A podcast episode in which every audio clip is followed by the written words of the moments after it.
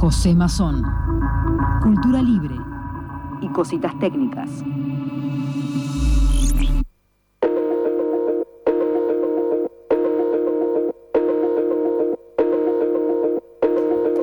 38 minutos pasan de las 9 de la mañana de este lunes 18 de mayo y estamos casi que casi por entrar en eh, la columna de José Mazón para hablar de cultura libre, sobre todo para tener un poco de data cibernética, por llamarlo de una manera muy criolla, en estos tiempos en el que estamos tan conectados. Sí, eh, y es eh, sumamente necesario saber, el viernes pensaba en esto, ¿no? Saber de, ciertas cositas que te ofrece y te quiere atrapar toda la virtualidad y ese negocio que hay detrás, justamente para seguir manteniendo una vida prácticamente, ¿no? No quedar atrapada por las redes, por las plataformas y por los servidores que te sacan todo tipo de información. Sí, ya hablamos en columnas pasadas de cómo qué servidores usar y qué otros no para resguardar más nuestros datos.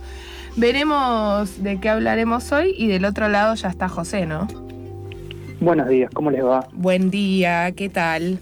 Las enganché a, medio a medio comentario, hablaban de servidores para resguardar su información, este, no sé de cuáles hablaban. No, hacíamos resúmenes de toda la información, así muy a nuestra manera, ¿no? De la información que de la que estuvimos hablando en estas últimas columnas. Lo último que habíamos hablado había sido sobre la plataforma Zoom y todo lo que sucede con las videollamadas. Ah, muy bien, muy bien, muy bien. Sí, digamos, este, siempre vale, vale recordarlo que, que los servicios muchas veces cuando son gratuitos como, como Zoom, en realidad como dice el, este, algunos, algunos periodistas que, que saben del tema, eh, cuando el servicio es gratuito, el producto sos vos. Claro. Este, y el caso de, de Zoom, como ustedes mencionaban, no, no es la excepción, ¿no? Este, todo ese tipo de, plataformas recolectan información porque se la venden a alguien, entonces por eso es que hacen posible que te lo den gratis. Hay otros casos, como los de Jitsi, para hacer este, videoconferencias, que son software libre y que alguna organización decide ponerlo a disposición del público por el solo hecho de brindar un servicio libre este, de verdad. Así que está muy bien que, siempre recordemos que cuando el, servicio de Internet que, al cual estamos accediendo es libre, el producto somos nosotros mismos, ya sea el mail, ya sea Facebook, ya sea Instagram, ya sea Zoom. Eh, no es que los tengamos que dejar de usar, pero con que seamos conscientes está muy bien. Yo creo que esa frase ya es como lo suficientemente contundente para recordarnos que lo usemos como con precaución mínimamente si vamos a hacerlo. Sí, sin duda. Em, tenía algunas algunas cositas para, para charlar hoy con ustedes.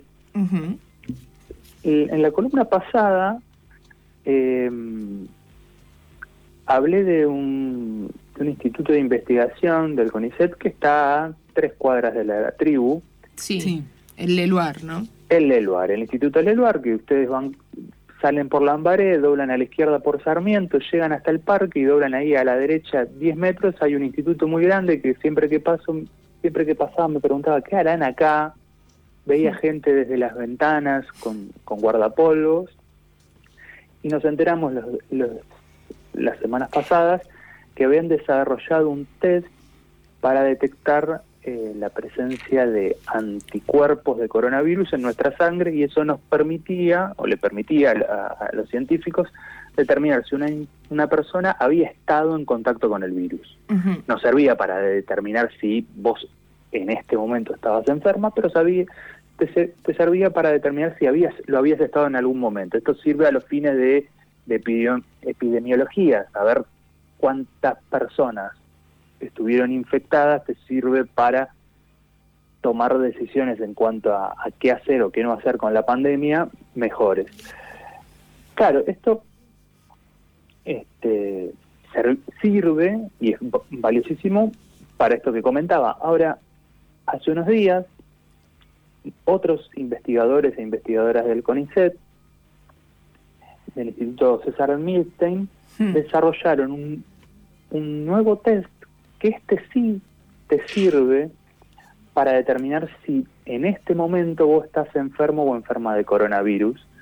Y es un test súper rápido, va súper rápido, súper rápido para los cánones, cánones de, de- este tipo de test, que en dos horas, con este, poniendo la- este material tuyo en, un, en una tirita reactiva similar, similar, no igual, pero digo, de- del formato de lo que podría ser un EVA-test, Ujú. este, te indica si estás eh, en este momento con coronavirus o sin coronavirus. Y, y me sirve para, para pensar bastantes cosas respecto de esto. Bueno, primero lo charlamos en algunos momentos, la, el, este, el menosprecio y la descalificación y, y cómo se le recortaron fondos en los últimos años a, todo el sistema científico-tecnológico y aún así un montón de científicas y científicos este, hoy dan la cara aportando desarrollos científicos tecnológicos que nos ayudan a todos como, como sociedad a combatir este, una, una pandemia como esta. Y me sirve para pensar algo un poquito este, que va más allá de esto, que tiene que ver con cómo este, digamos, nada sale de la nada, que la ciencia en términos particulares y el conocimiento en términos más generales siempre es una construcción colectiva y acumulativa. Leía en los últimos días que, que los científicos que desarrollaron esto decían, bueno, en realidad no inventamos nada nuevo, nosotros ya veníamos trabajando con este tipo de test para dengue, entonces lo que hicimos fue este, adaptar este test para coronavirus y, en realidad tuvimos que, que ajustar algunas cositas que nosotros hacíamos para dengue con esta metodología este, para coronavirus. Y vos los escuchabas y daba la sensación de que, este, de que era algo bastante sencillo. Claro, algo bastante sencillo para gente que se la pasa todo el día haciendo esto. Y en base a esto, este, veíamos en redes sociales una catarata de trolls diciendo que bueno, que no habían inventado nada, que vayan a laburar, y, y lo que solemos ver habitualmente. Y decía que nos sirve para, para pensar cómo la ciencia es este, conocimiento acumulativo, cómo muy difícilmente en la historia de la humanidad haya haya habido descubrimientos que salieron de la nada. Siempre se basan en, los desarrollos anteriores. Esta, esta frase atribuida a Newton de que somos enanos parados en los hombros de los gigantes. Entonces, nuestro conocimiento solo hace, este, solo suma un, un granito más de arena a este arenero gigante que vamos, vamos construyendo. Me gustaba es- esa idea, esa, esa imagen de, de Newton, este, pensándonos a nosotros mismos como enanitos parados encima de los hombros de, de gigantes que, que aportamos un poquito más. La verdad que este, a mí no, no deja de, de sorprenderme el, el laburo que, que vienen haciendo médicos, médicas, científicas y, y- y técnicos y técnicas de laboratorio en, en, estas en estas situaciones y cómo a pesar de, de haber sufrido un, una desfinanciamiento terrible de nuestro sistema científico-tecnológico, cuando hacen falta están ahí este, y están para darnos soluciones que, como, como con esta, concretamente van a salvar muchísimas vidas. No es lo mismo saber si una persona está infectada y poder tratarla a tiempo que no saberlo. Eh, no es lo mismo saber si una persona está infectada y, y no y que ella no lo, no lo sepa y vaya a su casa y contagie a su familia que no saberlo. Me, me parecía me parecía súper este, súper valioso en, en estas columnas, si bien no es habitualmente los temas que tratamos, los temas de ciencia, me parece que en, en- en la situación en la, en la cual estábamos, todos medios encerrados y, cansados de, estar adentro y de, no poder salir muchos, este, darle reconocimiento a esas personas que día a día este, laburan para que, concretamente en, este caso, para que muchas otras este, no la pasen mal y no pasarla mal en, en situaciones como esta, es que no se mueran. Sí, en un punto son personas que ahora están siendo, capaz ahora un poco menos, pero que están siendo, fueron aplaudidas a las nueve de la noche como héroes y héroas eh, de esta situación, cuando después como el mundo se olvida de que sus salarios son pésimos, que no están actualizados, que sufren recortes constantemente y que en el caso de las personas científicas estuvieron todo este tiempo sufriendo recortes y manteniendo como su trabajo por amor a su trabajo, digamos, gente que en sus laboratorios se tenía que llevar su propio ventilador para seguir laburando en verano y tenía que ver de dónde juntar plata para seguir con su proyecto porque el Estado fingió completa demencia. Que después, cuando es el momento de mostrar, que era medio de lo que hablábamos en la columna pasada, de mostrar hacia el afuera, eh, el nivel de profesionales que existen y los descubrimientos que hacen, eh, son, o sea, hacia el afuera sí se muestran y se reconocen un montón de cosas y después hacia el adentro no se reconocen sus derechos laborales. Yo quería agregar también la importancia de esto que contá José, eh, que puede llegar a dar vuelta a ciertos datos estadísticos si es que se informan de la cantidad de personas, hoy decías personas enfermas que no tuvieron síntomas, ya esa terminología es media como contradictoria porque eh, podés estar infectada y ser asintomática, transcurrirla por un montón de cosas de otra manera, entonces no caes en la enfermedad en sí. Y al saber ese tipo de números también de la cantidad de personas que cursan sin la expresión del síntoma, también cambiaría eh, el accionar y las medidas preventivas y, a nivel psicológico y de, mm, de, salud mental también porque permitiría tomar medidas y conocer otro número de datos que se puede cursar de otra forma, que se puede salir, eh, donde hay que poner el foco en, en, las personas que sí corren mayor riesgo por las condiciones de vida en las que viven. Eh, cambiaría mucho, me parece, también como el panorama general del curso de, de este enfermedad. Sí, digamos, es una, es, para mí es un, son herramientas este, súper valiosas que te permite tener, digamos, este, otro panorama claramente de, de, la situación. Igual, claro está que, digamos, lo que vemos que está pasando en, en la Villa 31, en la 1114, este, no hacía falta tener este tipo de test este, para que el gobierno de la ciudad decidiese con antelación tomar las medidas necesarias para que no pase lo que está ocurriendo, es que se está muriendo un montón de gente en la Villa 31 y al gobierno de la ciudad le está saliendo gratis eso este, con el con el cerrojo mediático que tenemos. Parece que vos prendés los canales de tele y de noticias y no hay uno que, este, que los mencione.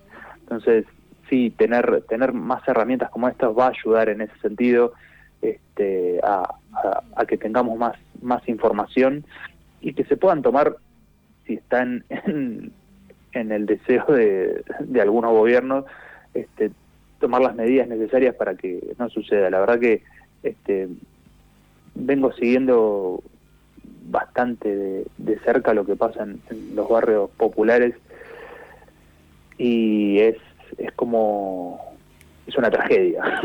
es una tragedia. Sí, porque las condiciones y el hábitat justamente en las que tienen que, vivir eh, no, no son dignas y es el reclamo que vienen haciendo que no solo el coronavirus afecta, sino un montón de otras enfermedades les afecta muchísimo más. El otro día Silvana de, de la coordinadora de Villas por la Urbanización Real de la 31 también comentaba esta experiencia y este testeo piloto que estaban haciendo con ensayo y error sobre parte de la población de la villa eh, ante el reclamo de, la misma comunidad, ¿no? O sea, cosas que se tendrían que hacer antes las están haciendo ahora cuando en realidad eh, ya es tarde, porque ya estaba avanzando y además lo planteaba también desde ahí, como el testeo piloto, ¿no? Después de eso había que ver qué funcionaba, qué no funcionaba, qué habíamos que modificar y una vez que ya está la población tomada en ese tipo de condiciones es difícil revertir la situación. No, sobre todo cuando era algo completamente esperable si vos sabés que es un barrio donde la gente está viviendo prácticamente nada, digamos. Era obvio que si una, tan solo una persona se infectaba, iba a contagiar al resto de la población porque son condiciones de hacinamiento sumado al no tener agua hace casi 15 días, digamos. Es una, una cuestión sobre la otra que era algo completamente previsible, como decía José al principio. Sí. Así que bueno, este, la columna del día de hoy este, quería que, que volviese a ser sobre un, un poquito más de ciencia, más que de soberanía tecnológica, de cultura libre. Me parecía que, que cuando tenemos este, situaciones como esta, donde este, vemos que este, científicos sí, y científicas siguen este, ayudándonos este, poco o mucho a dar respuesta a las, a las cosas que nos pasan, me parece que está bueno este, mencionarlas y, traerlas este, aquí.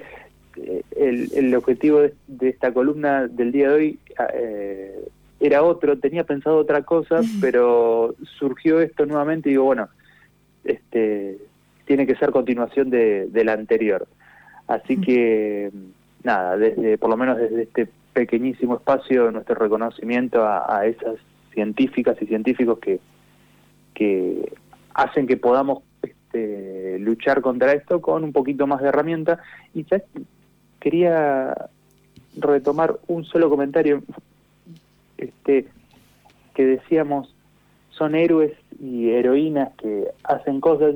Escuchaba a una, a una enfermera que decía, no somos héroes ni heroínas, somos gente común, mándennos insumos y mándennos herramientas para poder combatir esto. Equípennos.